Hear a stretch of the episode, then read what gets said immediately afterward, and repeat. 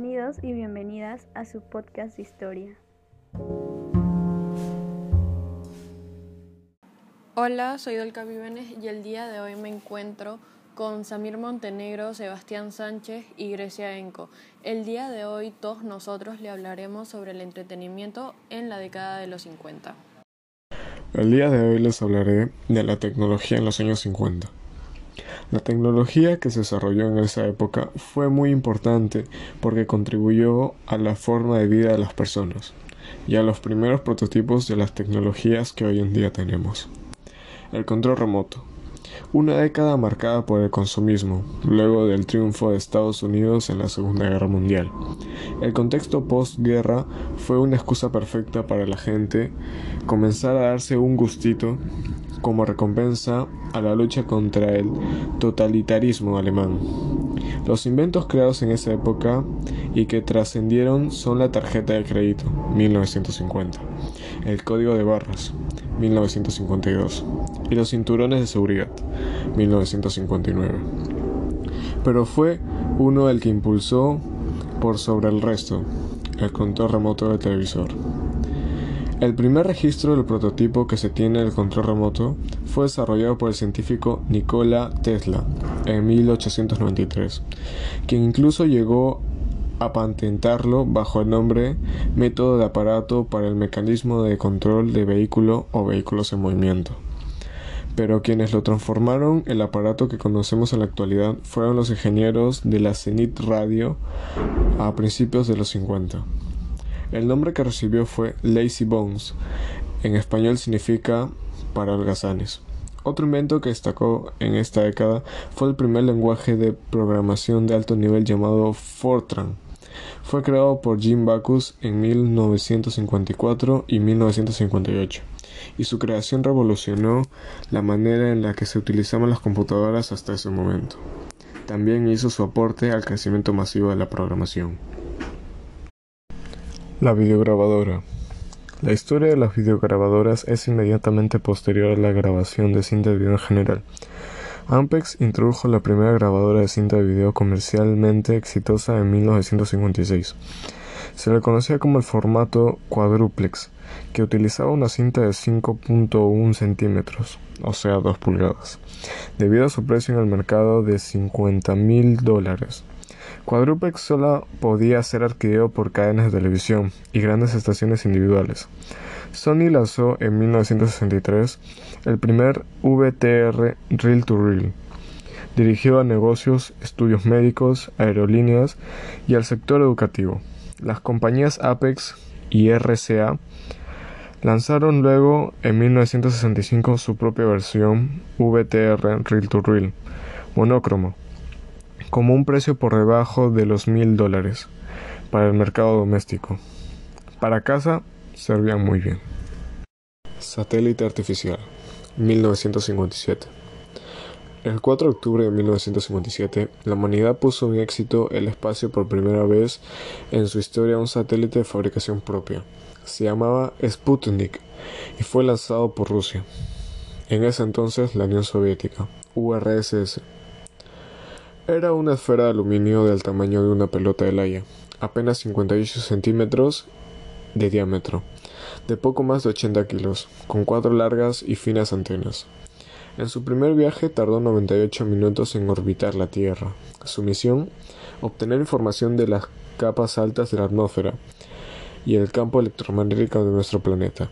Dos años más tarde, su segunda versión, Sputnik 2, llevaría por primera vez al espacio un animal, la famosa perra Laika.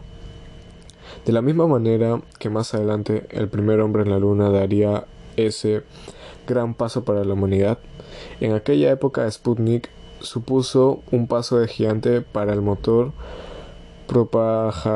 propagandístico soviético en plena Guerra Fría. Pero Sputnik fue mucho más que un invento ruso. Permitió expandir las fronteras de la conquista mundial más allá del espacio e impulsar la carrera espacial rusa y estadounidense. La tarjeta de crédito.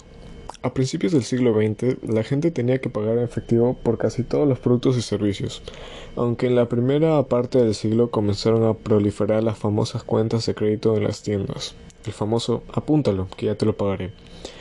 Algo que todavía hoy en día se sigue utilizando en pequeños comercios. Sin embargo, nuestra querida tarjeta no se inventó hasta 1950. Todo empezó cuando Frank Namara y dos de sus amigos fueron a cenar. En 1950, Frank Namara, director de la corporación de crédito Hamilton, se fue a comer con Alfred y Ralph, el abogado de Namara. Los tres, los tres hombres estaban comiendo en un famoso restaurante de, de Nueva York para discutir problemas con los clientes en la entidad bancaria. Al final de la comida con sus dos amigos, Namara metió la mano en el bolsillo de su cartera para pagar la comida en efectivo. Se sorprendió al descubrir que había olvidado su billetera. Para su vergüenza, tuvo que llamar a su esposa y que ella le trajera el dinero. Namara prometió que esto nunca más le volvería a suceder. Con la fusión de dos conceptos tratados en la cena, a Namara se le ocurrió una nueva idea, una tarjeta de crédito que podría ser utilizada en múltiples estacionamientos, lo que particularmente novedoso de este concepto era que esta, era que sería intermediarias este tipo de empresas entre bancos y sus clientes. Aunque el concepto de crédito ha existido desde la invención del dinero, este nuevo instrumento de pago felicitó a muchos comercios y estaciones de servicio el captar de la fidelidad de sus clientes por el beneficio que les promocionaba. Eh, consecuentemente, sus ingresos aumentaban. Namara fundó una nueva empresa ese mismo año, a la que llamaron Diners Club. El Diners Club iba a ser un intermediario, el lugar de empresas individuales que ofrecían crédito a sus propios clientes. El Dinner Club era la que se iba a encargar de esas operaciones y posteriormente ajustar cuentas con el banco. El cinturón de seguridad. Allá por 1958, Volvo contrató al ingeniero mecánico Nils Bohlen para desarrollar un cinturón que garantizará una mayor seguridad para el conductor y otros ocupantes de los vehículos que fabricaba. Bolin era un experto en sistemas de eyección de pilotos de aviones y presentó su solución un año más tarde. Un cinturón de seguridad de tres puntos abrochado bajo el asiento rápidamente y con una sola mano. Si bien antes de esa época existían algunos vehículos con cinturones ventrales o de dos puntos, su uso no estaba ni masificado ni concientizado, y a pesar que el día de hoy todavía hay gente que no lo usa. Por eso el invento de bowling fue tan radical en la industria que se estima que el cinturón de seguridad ha salvado más de un millón de personas desde que salió al mercado en 1959 y el número crece día a día. Cabe recordar que Volvo se dio la patente de invención gratuitamente a la industria mundial y el cinturón de tres puntos se convirtió entonces en el estándar, siendo el dispositivo de seguridad que más personas salvó en accidentes de tráfico. Al respecto, se estima que su uso reduce el riesgo de muerte de los ocupantes de los asientos delanteros en un 40 a 50% y de lesiones graves en un 50-70%. Pero lo más importante es que además permite el funcionamiento de otros dispositivos como el airbag. Eh, les dejo con mi compañera Grecia. Muchas gracias, Amir. El cine en la década de los 50. La industria cinematográfica contaba desde finales de la década pasada con un enemigo potencial al que apenas dedicó su importancia, la televisión.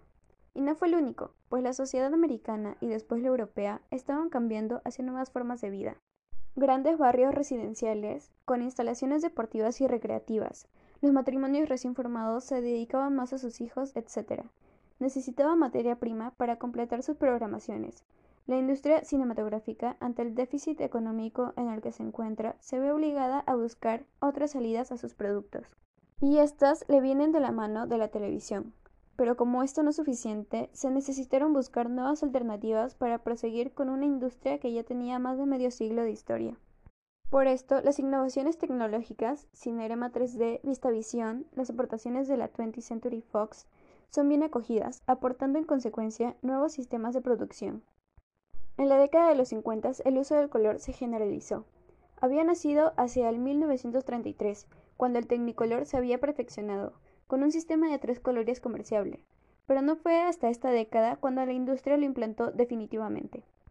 En una época de aparente crisis profunda, Hollywood lanza al universo de sus pantallas sus más deslumbrantes estrellas. Es lo que se ha dado en llamar el Star System. En ningún momento como ahora es tan poderosa la leyenda de las estrellas ni tan mágico el mundo en el cual habitan. Marilyn Monroe o James Dean no forman parte de lo real, son sueños que viven por encima del tiempo. La transformación social parece extender sus consecuencias a determinados aspectos que inciden sobre la práctica cinematográfica.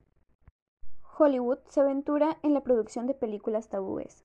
El sexo y drogas aparecen de un modo más directo y en ocasiones provoca el más desatado escándalo. Sin duda, hubo un hecho significativo que marcó el carácter de todas las películas realizadas en aquella época, la Segunda Guerra Mundial.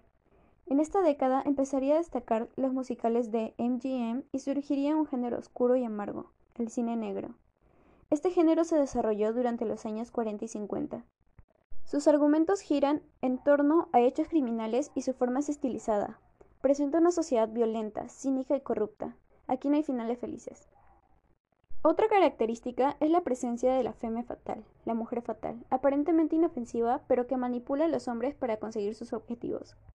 Los directores eran alentados a verse a sí mismos como artesanos, como empleados que podían ser sustituidos.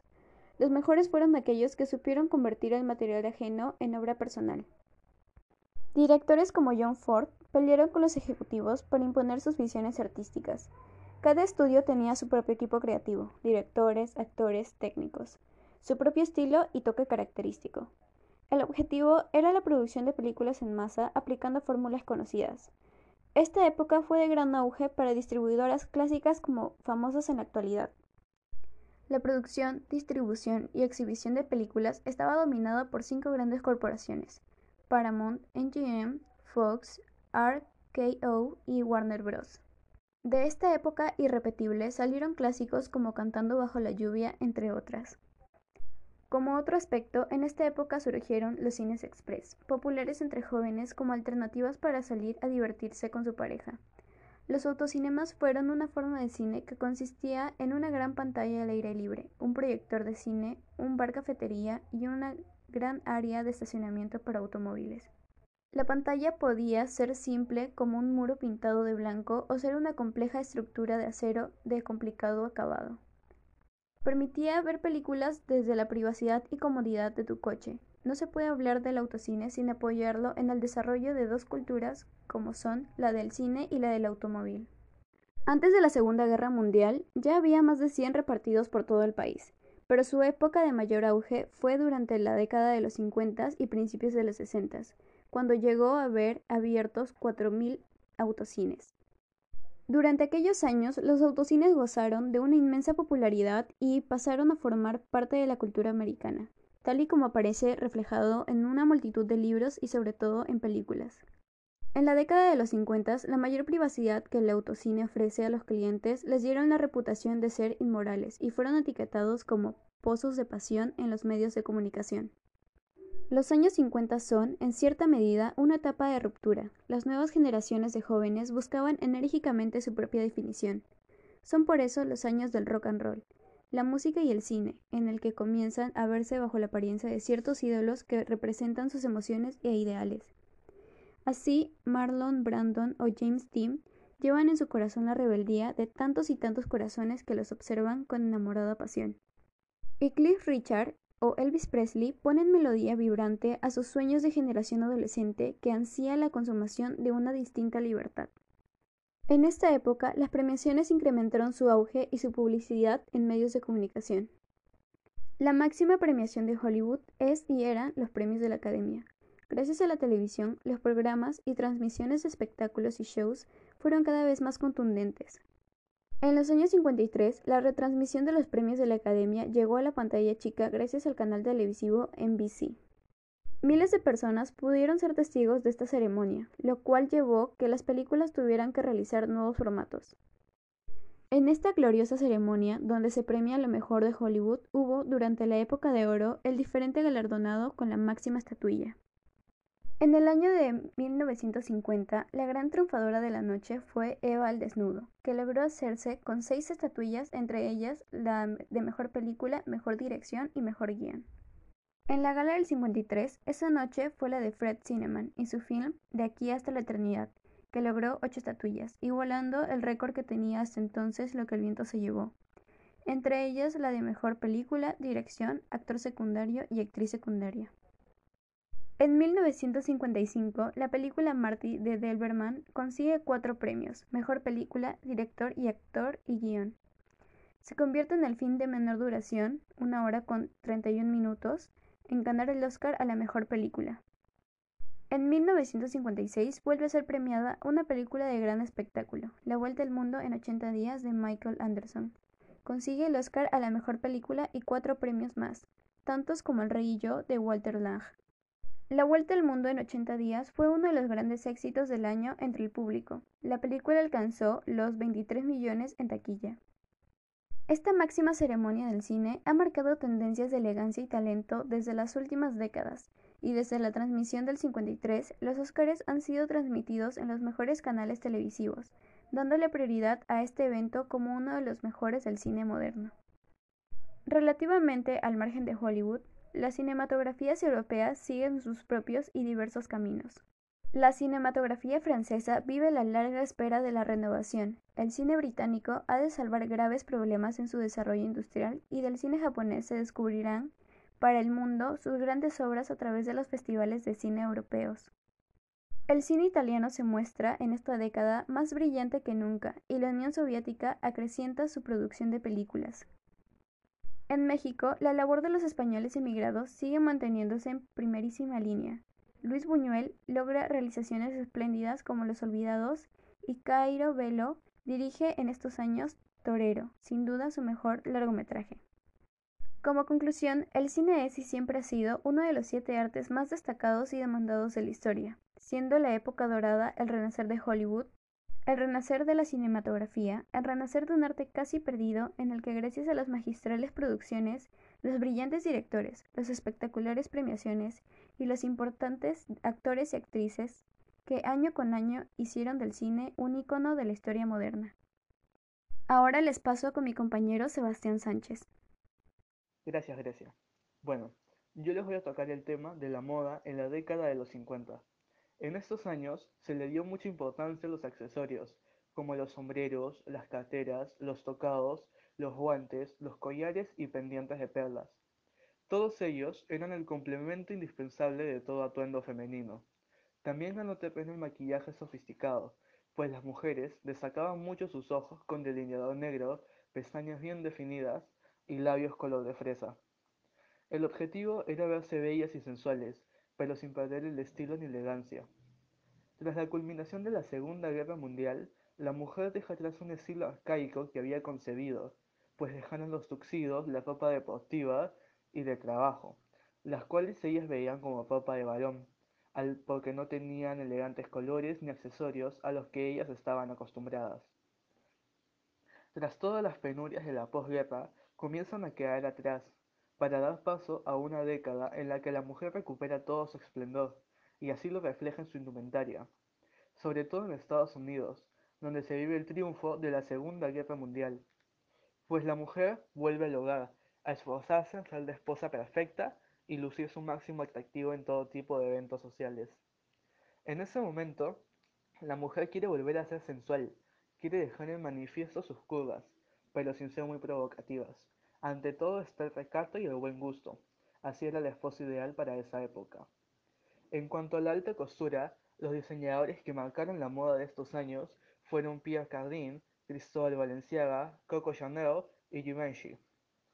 Cada uno con su estilo propio y personal, vistiendo figuras famosas que marcaron a toda esta generación. Marilyn Monroe y la hermosa Brigitte Bardot, las cuales eran un ícono en la moda de los años 50 pero, la que aún pero el que aún perdura es el vestido de Marilyn Monroe, el cual la llevó a la fama y quedó grabado en la historia de la moda. Marilyn es un símbolo de belleza, moda y sensualidad, pues todos estos diseñadores vestían a las divas del momento con un look parecido al de ella. Pero también los hombres marcarían tendencia, como el famoso James Dean, Es también el momento Pink Up, los escotes en forma de corazón, hombros descubiertos, faldas y pantalones de talle alto y zapatos de tacón alto. Los vestidos marcan cintura y pecho, combinando amplios vuelos, o de faldas muy estrechas en tubo. El término pink out proviene de las fotografías o ilustraciones de un movimiento que ya se inicia en los años 20. Ahora que conoces la moda de los 50, debes conocer cuál era el maquillaje y los peinados que usaban por estos años. Las sombras eran en tonos turquesas y azules, con las cejas gruesas y en forma de ala de paloma. En los años 50 el maquillaje dio un giro radical, pues la piel seguía pálida, pero sin esa sensación enfermiza de las décadas anteriores. En definitiva, es un maquillaje muy discreto, a la par que sofisticado. En cuanto al peinado, las mujeres usaban bucles en el cabello, o lo usaban corto y lacio, dando un aire de elegancia como Madame Doolittle. En cuanto a los hombres, llevaban el cabello largo, como el famoso James Dean, que marcó toda una tendencia en la década por ser el chico rebelde que enloquece a las muchachas, con su cigarro en la boca, chaqueta de cuero y sus jeans ajustados. Por otra parte, el diseño de los tuxidos para los hombres era elemental, los cuales iban acompañados de lujosos autos y un peinado con con línea al lado bien marcada, el cual daba un aire de elegancia para la época. Pues las mejores estrellas del cine, al igual que las modelos y las personas de alta sociedad, lo utilizaban, teniendo en cuenta que para esa época el apellido y la apariencia era muy importante para salir en sociedad y pertenecer a lo que ellos llamaban la crema innata de la sociedad americana, como la recordaba Elizabeth Taylor, la cual vestía de seda y fue considerada una mujer muy importante al igual que elegante, tras el film Cleopatra que lo llevó a la fama, dejando a la vista el sensual look de cabello recogido, lunar bajo, lunar bajo la mejilla, labios rojos cual carmín y vestidos elegantes de seda los cuales iban ceñidos al cuerpo, dejando a la vista la sensual figura de la mujer. Muchas gracias, les doy el pase con mi compañera Dolca. Muchas gracias, Sebastián. Ya que estamos hablando sobre el entretenimiento, falta un tema que es muy importante, el cual es la música. Por lo menos una vez en nuestra vida hemos escuchado una canción de la década de los 50 y tal vez sin ni siquiera saber qué era esa década. Pero hoy les quiero contar todo sobre la música en esos años, así que comencemos. Al inicio de los años 50 se escuchaban mucho los ritmos de jazz, blues, bluegrass o beat band.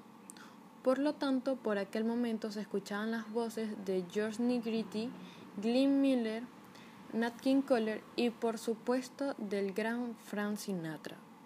El gran éxito de todos ellos fue debido en parte a las grandes compañías de disco, pero sobre todo a su incursión en el cine, fue lo que terminó de convertirlos en grandes estrellas mediáticas.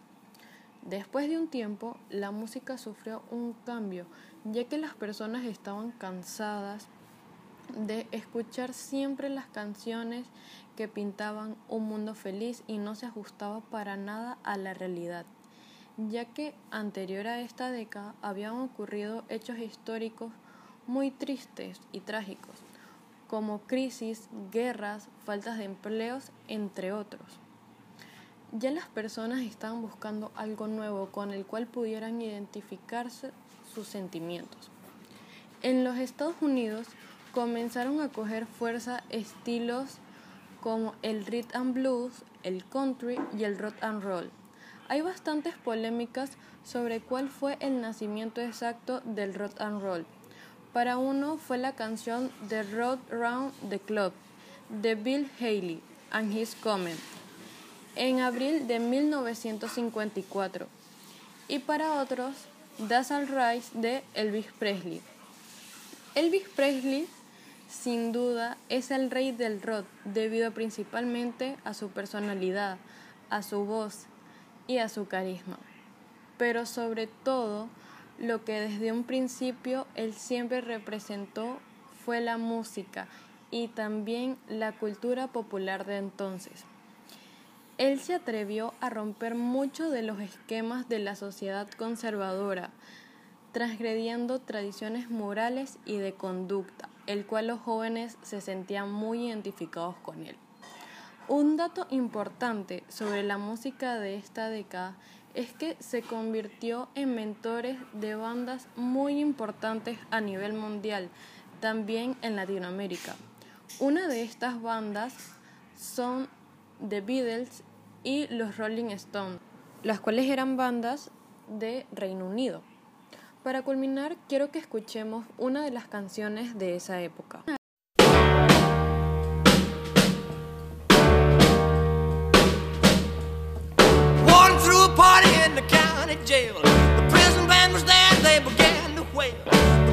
jumping and the joint began to swing. You should have heard those knocked out jailbirds sing, let